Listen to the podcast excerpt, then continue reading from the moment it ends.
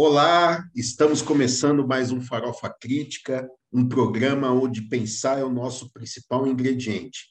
A cada programa, intelectuais, artistas, ativistas e outros arteiros comentam sobre temas contemporâneos. Farofa Crítica é uma produção do CELAC, em parceria com o Departamento de Jornalismo e Editoração da ECA USP e apoio do Instituto de Estudos Avançados IEA. Acesse o nosso canal youtube.com barra farofa crítica, inscreva-se e clique no sininho para receber as notificações dos novos programas. Também acesse os nossos programas no formato podcast no Spotify.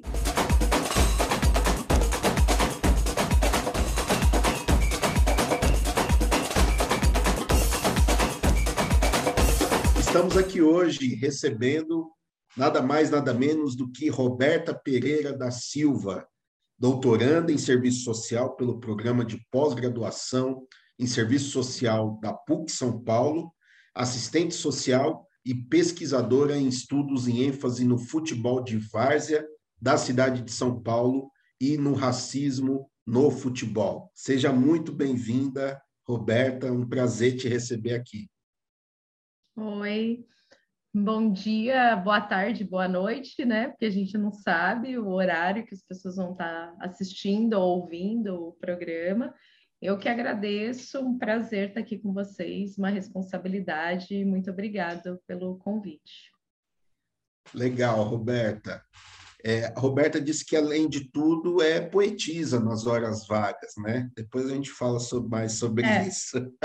Não tenho horas vagas, então, ultimamente estou produzindo nada.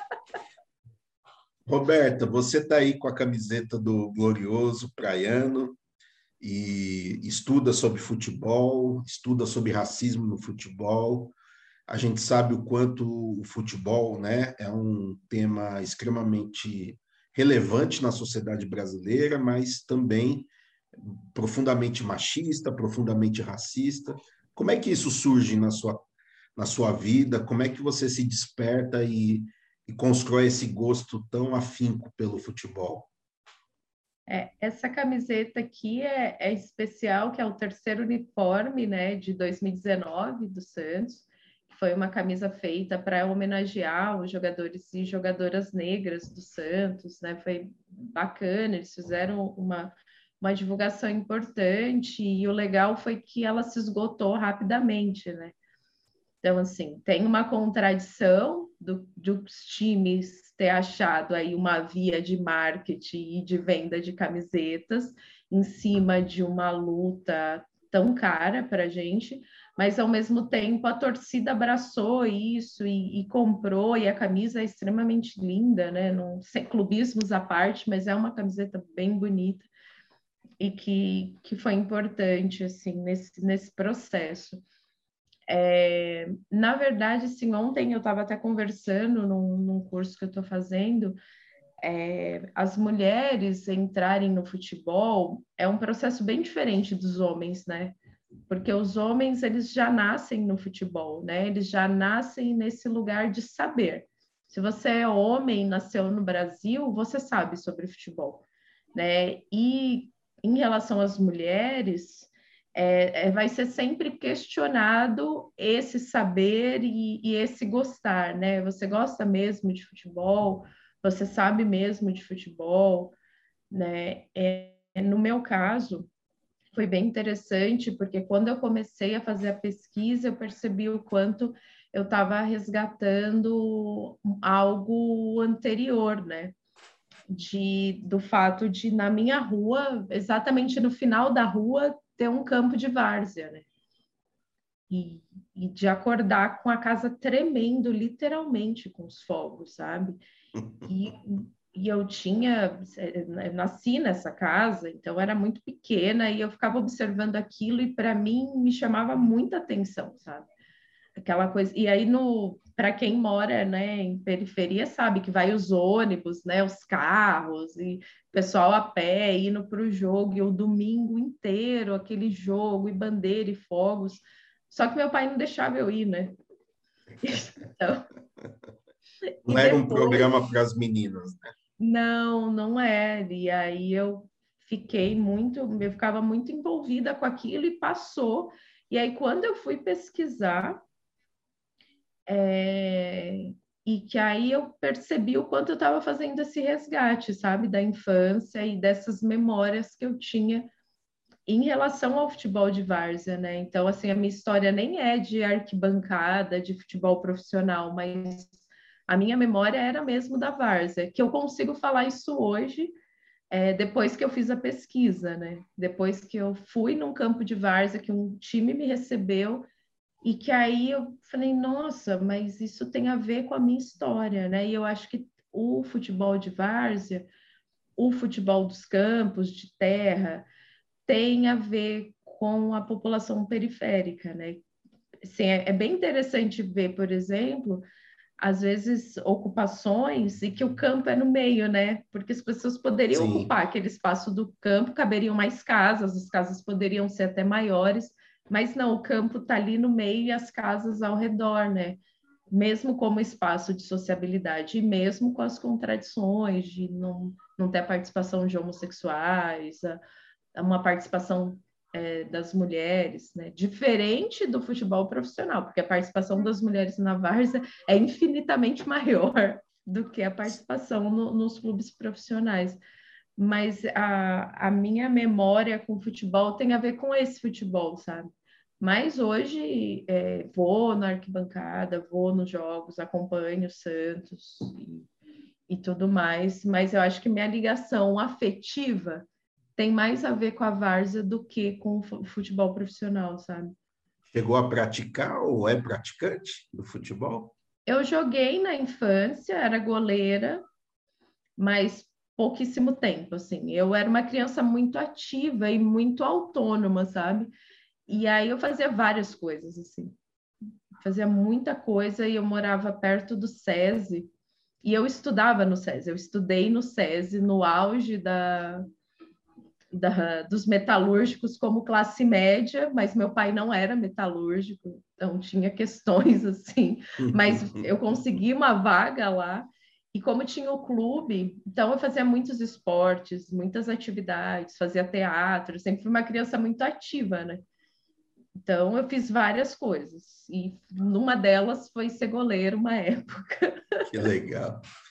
Roberta, a gente é, eu estou tendo o privilégio de editar um, um trabalho produzido por você, né, que é o seu trabalho de, de mestrado, que você está dando continuidade agora no doutorado, e que você fala um pouquinho desse universo né, do futebol de várzea, especialmente de um clube né, chamado Negritude, que vem aí é, lá dos anos 80 para cá, e que traz essa marca né, de um, um time é, de várzea com nome Negritude, que traz uma identidade negra, periférica. Fala um pouquinho desse seu trabalho, né? fala um pouquinho. É, a gente já conversou bastante sobre isso também, né? Do, da ideia do, da várzea como algo pejorativo, né? Então, eu queria que você falasse um pouquinho sobre a origem dessa, dessa desse nome, né, futebol de várzea, né, do porquê da, do futebol de várzea, e, e também que você falasse um pouquinho da sua pesquisa, desse, é, desse clube, né, dessa, de, de, dessa agremiação que você descobriu e fez um, um estudo tão, tão bacana. Então, é, eu tenho pensado agora, viu, Juninho, no doutorado, de pensar que história que a gente quer contar, sabe? Porque é, o Brasil ele tem uma, uma tradição de ter os salvadores da pátria, ou as salvadoras da pátria, e essa história oficial, e uma história que não foi contada, sabe? E eu acho que contar a história da Varsa é contar uma história que não foi contada, né? É, uhum porque a gente tem, o futebol não fugiu à regra, então a gente tem o Charles Miller como o cara que trouxe o futebol para o Brasil. A gente tem a história dos clubes de elite. Ah, o futebol no Brasil começou na elite com jogadores, estudantes de medicina, e que no final esse futebol se popularizou e permitiu a entrada dos negros. Mas essa história faz com que a gente apague uma história de protagonismo e de mobilização negra. E que talvez saia no doutorado isso, sabe? Uma pesquisa aí desses, dessas ligas e desses clubes que existiram em paralelo com os clubes oficiais, mas que não foi contada essa história.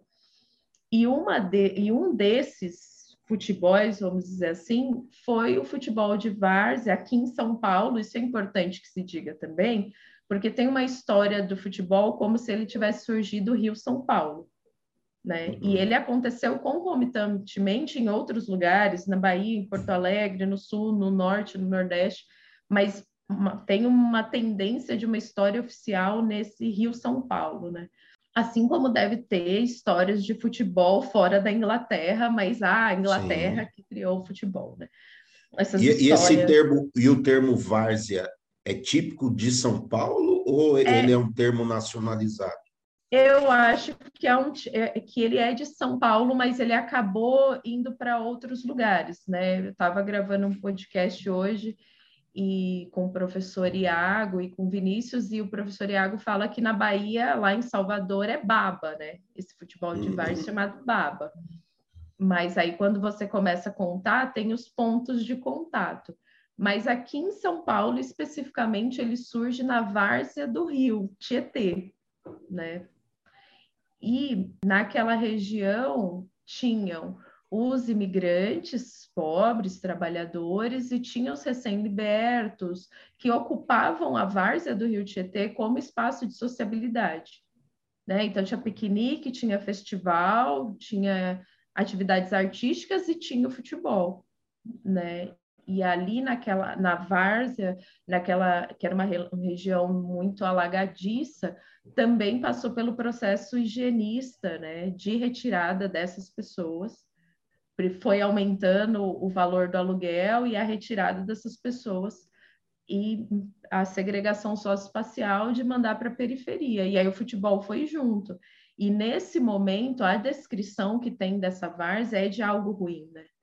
De algo sujo, de pessoas é, vagabundos, mulheres da vida, enfim, e a gente sabe a cor dessas pessoas que estavam nessa, nesse local né, prioritariamente. E talvez isso tenha gerado esse termo pejorativo que a gente tem em relação à, à várzea, né? De falar que várzea como algo ruim e pejorativo.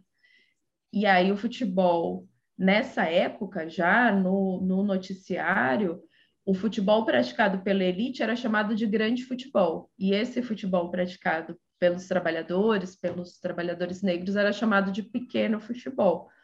Né? Então, daí a gente já pode inferir que pode ter tido essa conotação é, pejorativa de algo bagunçado, algo desorganizado, algo ruim. Mas como é que algo desorganizado, ruim, bagunçado pode estar vivo até hoje, né? E é, Porque... e é interessante, né, Roberta, porque é, esse mesmo período de limpeza étnica, né, de faxina étnica que empurrou é, essa, essas comunidades e essas práticas né, para as periferias coincide, né, falando em tempos de Borba Gato, com o período de, de quatro, né, do, do, quarto centenário né, da, da paulista, onde a elite paulista resolveu né, o grande projeto né, de transformar São Paulo na locomotiva do Brasil, de transformar São Paulo na capital europeia, né, de criar a, a, a glória em torno dos bandeirantes, né, é, é, coincide com esse processo de, de limpeza étnica, né, para a gente ver como, como as coisas se coincidem, né, e, e que queimar uma estátua não é algo tão aleatório, né, mas diz muito sobre o conjunto da nossa história, né? É, e de não contar essa história, né? De, de não contar como é que se deu a participação dos negros na formação dessa cidade, né? Exatamente. E de como eles se organizaram, porque se é já de senso comum que houve uma marginalização intencional dessa população, né, quando você oferece os postos de trabalho aos imigrantes e deixa essa população completamente à margem, se ela sobreviveu até hoje, foi por alguma organização. É, não, não sobreviveria se não fosse, né? Então, houveram várias formas de, de organização. Aliás, né, acabou de lançar de, de bom escravo a mau cidadão, porque é isso, né? Como é que esse bom escravo se tornou mau cidadão? E em que condições, em que bases isso se deu, né? E nesse meio estava a organização do futebol né? Então, essa história de que antes o negro não podia jogar e depois ele começou a jogar, nesse meio tempo aí tem muita coisa e, e na verdade, essa história que se cristalizou é, também a partir de, de, Mauro, de Mário Filho é, tem que ser desvelada, porque ela está cristalizada e ela precisa ser desvelada. Inclusive, estava até pensando né, nessa narrativa, vamos dizer assim, é, o Vasco é o time exaltado por ter aceitado jogadores negros, vamos dizer assim, né? E aí, como casa bem com a teoria do Gilberto Freire, quando fala que Portugal tinha uma, uma, uma colonização mais branda, uma colonização que, que permitiu o contato entre o colonizado, e aí você escreve um livro colocando que o Vasco aceita os jogadores, né? um time português, enfim, né? as coisas vão se encaixando, e a gente vai repetindo essas histórias, e aí o que, que acontece? Ah, o, o, o, o futebol antes era racista, mas quando ele se populariza e os negros entram nos times, ele deixa de ser racista. E aí você barra um debate e barra de uma forma tão brutal que entre 900 trabalhos sobre futebol no geral no Brasil, a gente tem oito falando de questão étnico-racial. Agora pode ser que tenham mais, mas sei lá, até 2010, 2011 a gente tinha oito trabalhos num universo de 900, né? Então, assim, essas histórias de fato barram o debate, tanto no movimento negro, se a gente for pensar, né, que não não debateu isso, como a esquerda nessa história de ah, é o ópio do povo, a gente não vai discutir isso, isso é menos importante. Enfim, é muito interessante. Brasil... É muito interessante isso, né? Como é, não tem como desassociar né, a história do futebol, é, toda essa dinâmica da história política, da, né, das relações sociais, econômicas, de classe. É, né? Então, é, não compreender essa, essas dimensões né, é, é, não, não compreender né, o, o, o quanto que a cultura, o quanto que né, é, essas práticas culturais, né, no caso a prática do futebol como uma, uma prática é, é, cultural, ela, ela, ela é intrínseca aos projetos de dominação e também de insubordinação, né? Então acho que é muito legal quando você traz essa contextualização, né? E, e aí eu queria que você falasse, acho que tem dois, dois elementos que eu acho bem interessante no, no, no seu, na sua pesquisa, que é, primeiro, né, é, falar de um, de um clube né, que no, no, nos anos 80 já assumia uma identidade negra e, e, e, se afirmava a partir de, desse lugar. Né? Então, eu queria que você falasse um pouco mais sobre isso. E um segundo aspecto que eu queria que você falasse também, né, é o quanto que esse futebol de várzea, né, de alguma maneira, também produz uma. Um, é, tem, um, tem um lado que é esse elemento de organização, de trabalho, de, de, de, de associativismo, né? digamos assim, mas, por outro lado, tem um lado perverso, né? no sentido da busca por uma ascensão e o quanto que muitas crianças, adolescentes são sacrificadas, né? Nesse Sim. processo de uma busca de um ideal, de uma ascensão social, etc. Queria que você trouxesse esses dois universos, tá. né? De um lado, a, o associativismo, quanto que isso cria uma identidade, um valor, e, por outro lado, por conta dessa pressão né, da grande estrutura do futebol, dessa busca por uma ascensão, por um, por um lugar, né? É, até você tinha falado na primeira, tinha, tinha esquecido. É que é muita coisa, começa a falar, né, vai longe. Sim. Mas é, o negritude é bem interessante, falando dessa questão da segregação socioespacial e de como a cidade é construída, ele surge na formação de uma Coab aqui em São Paulo, né? E, e, era uma Coab, é uma Coab muito grande, na época era uma das maiores, que, que, que ela é implantada aqui em 78, 79, 80.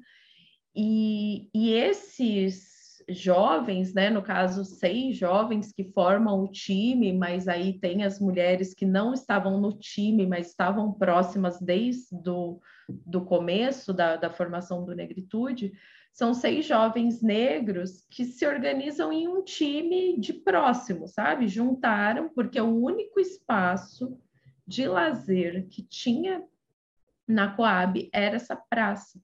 Né? Tinha a quadra da escola e tinha essa quadra. Né? Então, assim, você monta um conjunto habitacional gigantesco, dá uma impressão melhor do que da favela, porque aparece uma certa ordem, né? um certo ordenamento, e é, você traz pessoas de lugares diversos, com culturas diversas, com, né? E coloca todo mundo lá junto. E o único espaço que tinha de lazer era essa quadra, e esse time vai jogar nessa quadra. E aí eles ganham e, e vão jogando e vão formando time, decidem formar um time primeiro de quadra, depois de campo. O interessante nisso é que eram jovens negros, é, eles se organizavam na ida ao trabalho, porque era tão distante daqui do Arthur Alvim para o Parque Dom Pedro, né? Não tinha metrô, eles pegavam ônibus. O Parque Dom Pedro, né? Todo mundo teve na periferia tem o Santo Amaro, Parque Dom Pedro, né? Que ia para o centro, né? A gente tinha muito isso, né? De ir para o centro, né? Agora cresceu tanto que tem os centros das periferias. Antes falava, eu vou para a cidade, né? Eu, vou, vou para a cidade. Isso, isso, eu vou para a cidade, exatamente. E aí eles iam se organizando no ônibus, enquanto né, iam para o trabalho, e demorava tanto tempo no transporte que iam se organizando e foram criando é, essa sociabilidade.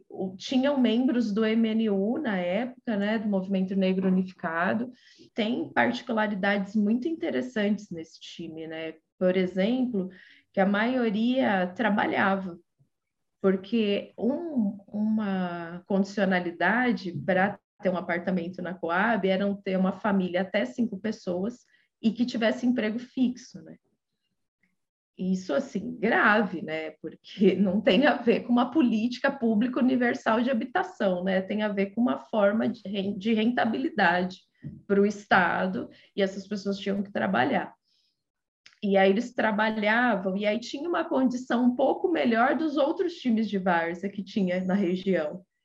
E aí eles eram chamados de metidos, e que tem a ver com uma lógica que se o negro ele não assumisse aquele papel que foi idealizado desde o período da escravidão, de malandro, de maloqueiro, de né, de estar tá num lugar de subserviência, ele é um negro metido, né? E eles eram um negro metido, né? Porque aí eles tinham uniforme e tal, eles tinham uma condição dentro dos trabalhadores precarizados um pouco melhor, porque eles tinham um emprego fixo, sabe? Nada mais que isso, assim né? E eles assumiram essa identidade com muita influência dos Estados Unidos, influência do MNU, tinha uma coisa de identidade é, racial muito forte nas roupas, no cabelo, nas músicas, e eles carregam isso até hoje, assim, e, e eles pagaram um preço caro por isso, porque é, eles sofriam preconceito, eles não conseguiam financiamento, porque a, a Várzea tem muito financiamento dos comércios locais e tudo mais. E aí um spoiler, né, do, do livro, que sequer eles puderam registrar o nome Negritude na federação para disputar o Desafio ao Galo, que era um campeonato grande que tinha aqui em São Paulo, era televisionado pela TV Gazeta, né? E, e eles não puderam registrar, então eles são negritude desde a fundação, mas por algum tempo eles foram alvinegros, porque foi proibido o registro do nome de negritude, é, porque disseram que ia trazer dissensões sociais, raciais, então eles não puderam registrar. Né? E esse clube continua até hoje fazendo 40 anos esse ano, né? E é um clube que teve uma mulher em duas gestões de para presidência, que aí é o que eu estava falando, né? Apesar de ter ainda a reprodução do machismo no universo da várzea, a gente tem uma mobilidade muito maior de torcidas organizadas por mulheres, de times presididos por mulheres, de, de, de, times organizados por mulheres, né? A gente tem uma liga em São Paulo de, de mulheres, no, em 2019 tinham mais 60 times que disputaram, né? Então, é, esse time é bem importante nesse sentido. Agora, a gente está nesse mundo das contradições, e ao mesmo tempo que se apresenta como uma possibilidade democrática de organização, né? E aí eu, eu falei do, do, do, bom escravo ao mau cidadão do Clóvis Moura. O Clóvis Moura ele traz isso dessa importância da gente olhar essas organizações é, fora dessa institucionalidade de partido, de sindicato, mas que são extremamente potentes e, e importantes, né? E acho que a Várzea ocupa esse papel de uma organização negra não formal, não burocrática, não institucionalizada, mas que tem um potencial grande, né? E aí dentro dessa contradição, a gente tem, né, uma das faces do racismo no Brasil é entender que os homens negros são aptos a jogar futebol, né? Sim. Eles são. Como se fosse algo natural, né? Natural. E o isso homem... vem lá de trás, né? De que o homem negro é mais forte, que tem a ginga.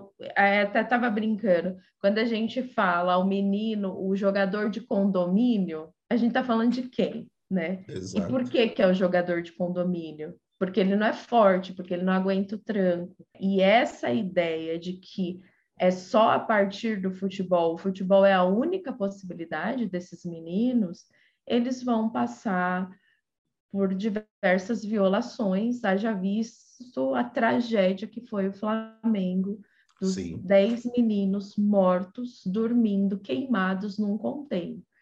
Exatamente. Né? Não estamos nem falando da Várzea, nós estamos falando de um time milionário que paga um salário milionário para os seus jogadores e que 10 meninos morreram queimados, né? E desses 10, oito eram negros, desses 10 meninos que morreram no Flamengo.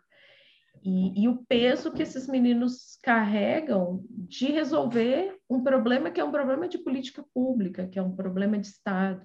Né? Quando ele fala, eu quero comprar uma casa para minha mãe, é porque a política pública de habitação não funciona. E está nas costas de uma criança e de um adolescente resolver uma questão que não é dele, né? É muito perverso isso, né, Roberta? Acho que tem dois elementos que você trouxe que é muito legal, né? Primeiro, eu tive com o João Nascimento há é, alguns episódios anteriores e ele falava isso no campo da cultura, né?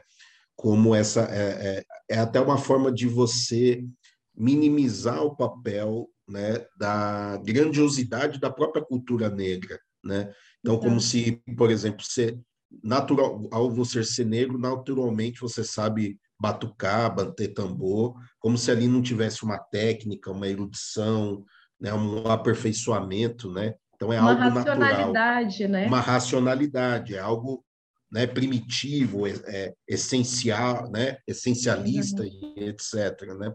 E aí, quando você traz isso para o futebol, é muito interessante, porque é a, é a, mesma lógica, né? como o racismo vai nos, é, é, nos, nos extraindo né? da nossa condição humana, da nossa condição. E, e o segundo elemento, que é essa perversidade de você depositar em crianças toda a responsabilidade por um abismo econômico, social, Exato. cultural, né? É, então, mostra o quanto que o racismo, o, o, o, futebol é sim é, um tema a ser debatido, né? E para além é, do, do, do, debate é, do, do é, de qual time está jogando melhor, né? Da, do, é, do, daquilo que a gente gosta de, né? da brincadeira, da, da, das relações sociais ali do, do, do, time que ganha, do que perde, do que tem campeonato, do que não tem, mas como o futebol ele, ele ele nos, nos é, atravessa né, sob diversas, é, diversas dimensões. Né? Então, é, é e, a, e, o futebol de várzea, desculpa te cortar, é, tem uma coisa que mesmo não estando posta, você não vai chegar num, num, time de várzea e eles vão dizer isso, mas o, o futebol de várzea, ele também é, tensiona o direito à cidade o direito ao lazer, o direito de estar naquele espaço, né? Então, assim, é, o, o direito ao lazer, o direito ao ócio, o direito à, à sociabilidade, ele não está posto, né? O que está posto, assim, é comida, né? Porque é o elementar. E aí esses times, eles trazem essa discussão, mesmo que não pautando, olha, pelo direito à cidade, a PUD David Harbour. Não está falando Sim. isso. Mas eles estão tensionando esse espaço, né? É esse direito ao lazer, esse direito ao esporte, né? Eles estão tensionando uma outra cidade, que não essa cidade é, gentrificada e de prédios, né? Mesmo nesse espaço, né, de homogeneização, eles conseguiram romper isso e olha, não, a gente é um time negro e está se organizando aqui a partir do futebol, sabe? Eu acho que isso é uma importância muito grande da Várzea. Né?